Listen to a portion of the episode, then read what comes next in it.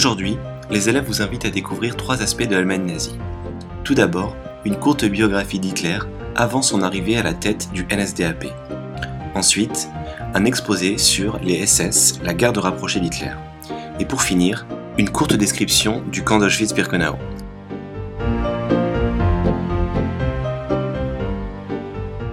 Das Deutschland von einst hat um drei Viertel zwölf die Waffen niedergelegt. Ich Né le 20 avril en 1889 dans le nord de l'Autriche, son père Alois Hitler était un fonctionnaire des douanes. Il épousa sa cousine, ensemble ils eurent Adolphe.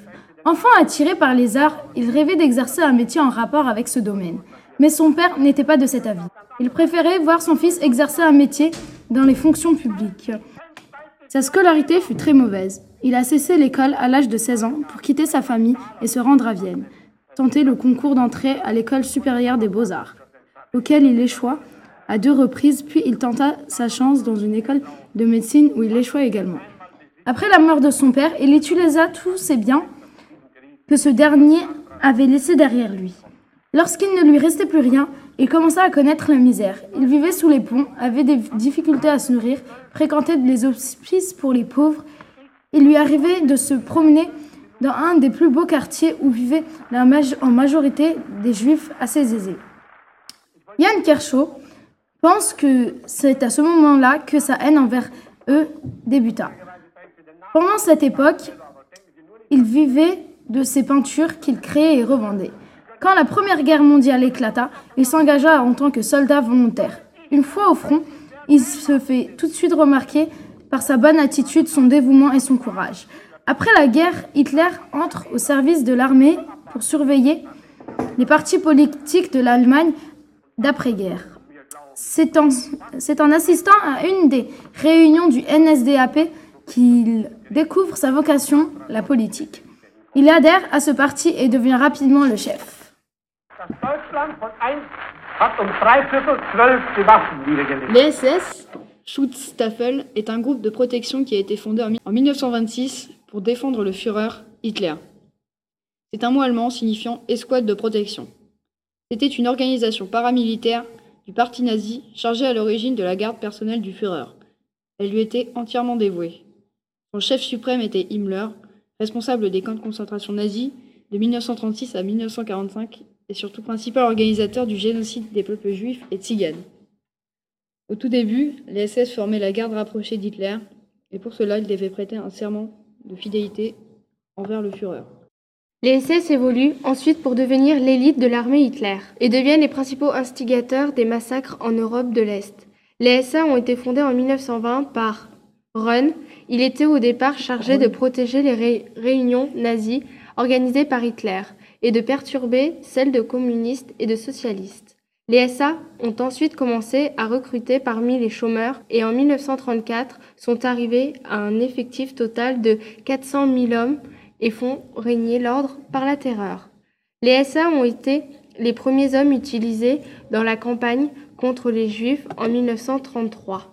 Les SA devenaient inutiles pour Hitler. Ils décident de faire exécuter leur chef, Röhm, et ils jouent un rôle très secondaire, à l'instar des SS qui, eux, deviennent de plus en plus importants aux yeux d'Hitler. À la fin de l'année 1941, les SS sont chargés d'organiser les premiers camps d'extermination, eux-mêmes supervisés par Heinrich Himmler. C'est l'un des hommes les plus puissants du Troisième Reich. C'est aussi celui qui le représente partout et qui fait respecter les droits et les avis du Führer. C'est en quelque sorte son porte-parole. En 1931, Heinrich Himmler fait bâtir un service de renseignement interne au SS, le SD, qui est devenu le plus efficace de tout le régime sous Hitler, plus connu sous le nom de Gestapo. Les SS étaient également les gardiens des camps de concentration et d'extermination, tels que le camp d'Auschwitz. Ils torturaient physiquement et moralement les juifs et tziganes, au point que 2300 hommes suffisaient à encadrer 67 000 détenus. Mais les SS sont aussi des tueurs très efficaces, qui seront d'ailleurs utilisés sur le front de l'Est dans la guerre contre l'URSS. L'entraînement des SS était très difficile. Les entraînements physiques étaient omniprésents dans leur formation. Ils étaient entraînés à mener des combats très violents et l'esprit de camaraderie était sans cesse alimenté. Ils étaient aussi formés et conditionnés dans une idéologie nationale socialiste et dans, un- et dans un culte du Führer très strict. distribution de lecture de journaux de propagande. Je suis en ce moment sur le quai de la gare de l'Est, ce quai qui a vraiment maintenant son histoire, que ce soit pour les prisonniers libérés ou pour les travailleurs. Extrait des actualités radiophoniques françaises de septembre Je suis en ce moment 1943. ou pour les travailleurs. Eh bien, ce soir, c'est tout autre chose. Sur le quai, beaucoup d'uniformes kaki mêlés aux chemises bleues des partis nationaux et aux uniformes Felgrau des légionnaires de l'Est. Un très important contingent de la Légion des volontaires français contre le bolchevisme part pour le front de l'Est et, coïncidence émouvante, dans ce même train part un contingent de Waffen-SS français. C'est ainsi un double symbole de la participation de la France au combat européen. Non, nous, euh, nous allons faire notre stage à Cocina pendant quelques temps pour apprendre l'armement allemand. Oui. Ensuite, nous allons monter au front, soit comme chef de groupe, soit comme chef de section. Nous serons nommés au bout de trois mois aspirants. Et ensuite, nous reviendrons à une école de cadets allemands pour euh, passer officier allemand et français en même temps. J'ai devant moi quatre Français, quatre Waffen-SS qui vont partir tout à l'heure. Eh bien, quelles sont vos dernières impressions? Les impressions sont très bonnes. Je suis content d'aller dans les SS et j'espère combattre pour la France. Bravo, et vous? Depuis 20 ans, je pense à l'Europe. J'ai pensé à l'Europe dans les rangs des JNP et actuellement, je pense même donner mon sang pour l'Europe. C'est magnifique, vous êtes tous pleins d'un enthousiasme. J'en vois qui se penchent par la fenêtre. Il y en a un qui fait partie d'ailleurs des milices françaises. Je vais essayer de m'approcher et de leur faire dire quelques mots. Euh, ancien collaborateur de la France au travail. Les SS servaient le plus souvent pour des tâches soi-disant héroïques de l'arrière, comme les nombreux massacres et exécutions des Juifs et des Tziganes. La division SS Das Reich, une unité d'élite de la Waffen-SS, est responsable de nombreux massacres comme celui de Tulle le 9 juin 1944 ou celui d'Oradour sur Glane le lendemain, le 10 juin 1944. Elle a fait 642 victimes. L'unité a été décorée de 69 croix de fer, une décoration allemande qui trouve ses origines dans les guerres napoléoniennes. La croix de fer est encore aujourd'hui parmi les plus hautes distinctions allemandes. La division Charlemagne a été l'une des 38 divisions SS qui ont servi pendant la Deuxième Guerre mondiale. Elle était composée de Français volontairement engagés pour l'uniforme nazi contre le bolchevisme. Elle était environ composée de 7000 hommes. La fin des généraux SS a été entraînée par l'arrivée des Américains sur les terres allemandes. 39 moururent au combat, 4 de leurs blessures, 2 furent exécutés par Hitler pour trahison, 14 par des alliés pour crimes de guerre, 8 en prison, 5 moururent pour des raisons inconnues, 9 de mort naturelle pendant leur service, 4 furent exécutés par la justice de la RFA, Primo Levi. Si c'est un homme. Le voyage ne dura qu'une vingtaine de minutes. Puis le camion s'est arrêté et nous avons vu apparaître une grande porte surmontée d'une inscription vivement éclairée. Aujourd'hui encore, son souvenir me poursuit en rêve. Arbeit macht frei.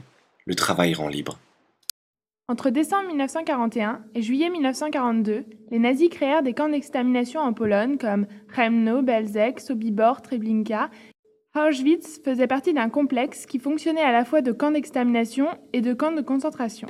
La création du camp Auschwitz I est décidée par les SS en 1940, s'installant sur d'anciennes casernes polonaises vides.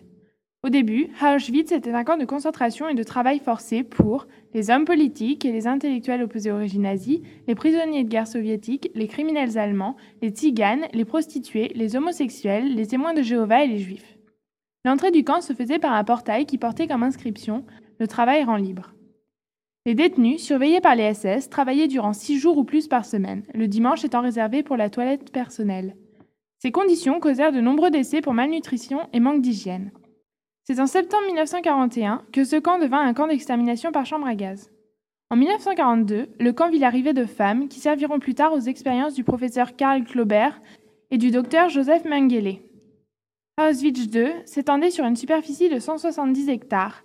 Il était divisé en trois parties le camp des femmes, le camp des hommes et une extension qui ne fut jamais terminée.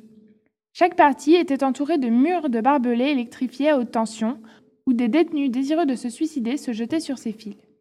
À l'origine, le camp était destiné à accueillir des prisonniers de guerre soviétiques.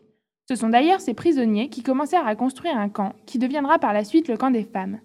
Mais fin 1941, il fut destiné à l'extermination.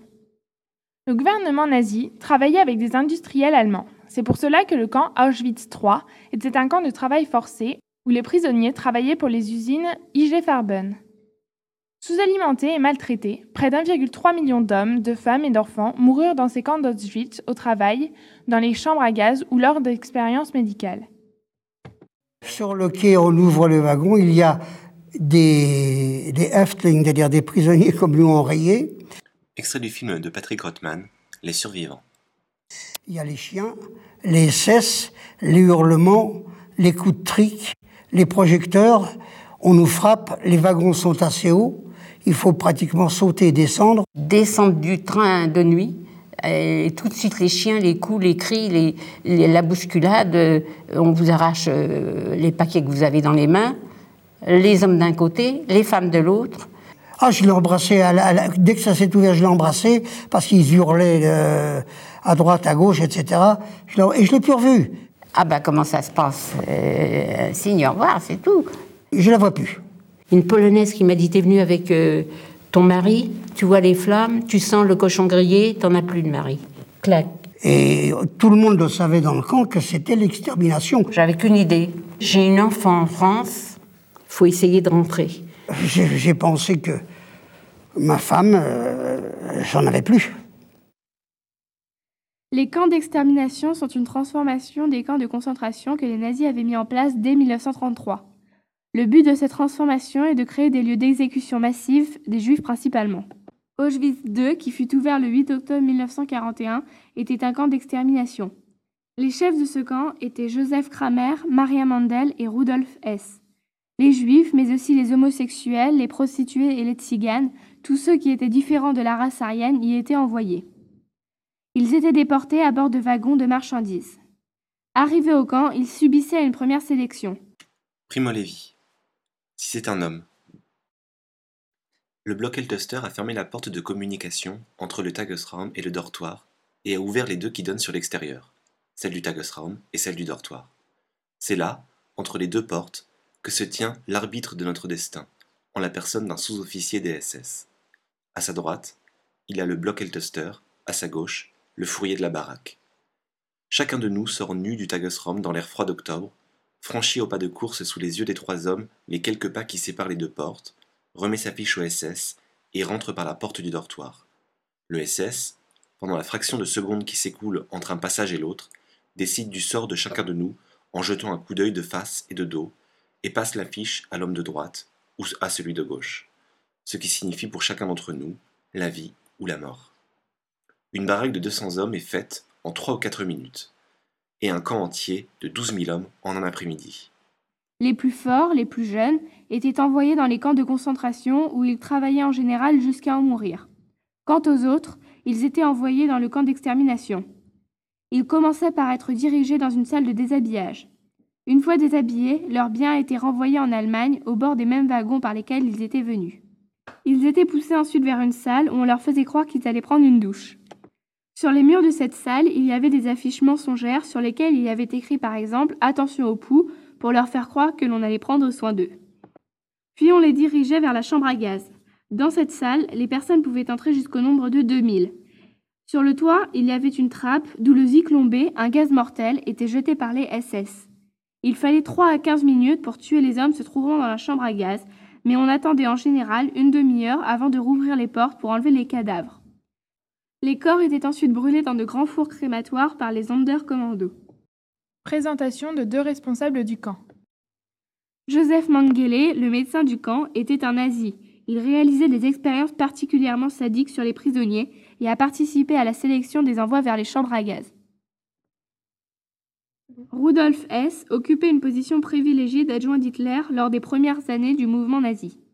Mais il fut petit à petit mis de côté dans les années 1930 à mesure qu'Hitler accédait au pouvoir.